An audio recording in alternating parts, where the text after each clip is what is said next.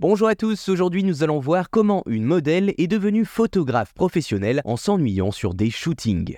C'est une histoire assez originale que nous avons là. Nous sommes en 1967 et Sarah Moon s'impatiente. Avec ses collègues mannequins, elle attend le photographe de l'Express pour des prises de vue, mais celui-ci n'arrive pas. L'explication finit par tomber, le journaliste fiévreux ne peut pas se déplacer. Il faut alors trouver un plan B au plus vite pour ne pas annuler la séance, et c'est alors qu'on se tourne vers Sarah Moon. Et oui, le mannequin qui s'ennuie beaucoup entre deux essayages a pris l'habitude de se balader avec son appareil photo. Même sans aucune formation, la jeune femme est déjà douée. Ses amis font appel à elle pour créer leur book, des photos qui servent de CV, et voilà pourquoi elle est le plan B idéal. Sarah Moon, flattée, accepte alors de remplacer le journaliste au pied levé. Elle ignore que cette chance va transformer sa vie. En effet, il s'avère que ces clichés rencontrent un grand succès. Ni une ni deux, Sarah Moon abandonne le mannequinat pour se lancer dans la photo de mode. Les magazines, séduits par son style, font appel à elle. Il faut dire que l'artiste renouvelle le genre. Pas de séduction ou de provocation avec elle. Ses photos, parfois floues, semblent être des moments suspendus qui stimulent l'imagination. Quelles histoires se cachent derrière elle? Plus encore, Sarah Moon, complice de ses modèles, leur laisse une grande liberté de pose. Mais ce succès ne suffit pas à notre photographe. Quelques années plus tard, elle se met à prendre des clichés pour elle-même avec son Polaroid noir et blanc, et l'artiste va encore plus loin, elle tâche, griffe et gratte les négatifs.